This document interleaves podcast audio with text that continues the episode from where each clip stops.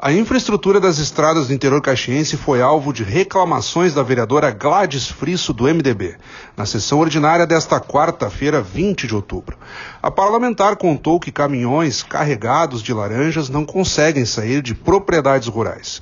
Considerou a situação precária e apontou dificuldades para os agricultores manterem os negócios. Disse que há muito tempo tem recebido reclamações por uma patrola que funcione e melhore as condições de tráfego nas vias. Na mesma linha, o vereador Zé D'Ambros, do PSB, reclamou que o britador não funciona.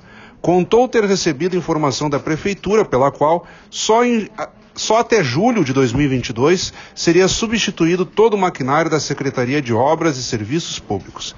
Em nome do governo, os vereadores Omir Cadore, do PSDB líder, e Adriano Bressan, vice-líder, reclamaram do fato de o parque de máquinas se encontrar sucateado. De acordo com eles, ainda no contexto da pandemia de Covid-19, o mercado não dispõe de caminhões, peças e equipamentos em quantidade capaz de atender a demanda. Os vereadores Sandro Fantinel, do Patriota, e Tatiane Frisso, do PSDB, compartilharam das preocupações dos colegas. Da assessoria de comunicação da Câmara de Vereadores de Caxias do Sul, Fábio Rausch.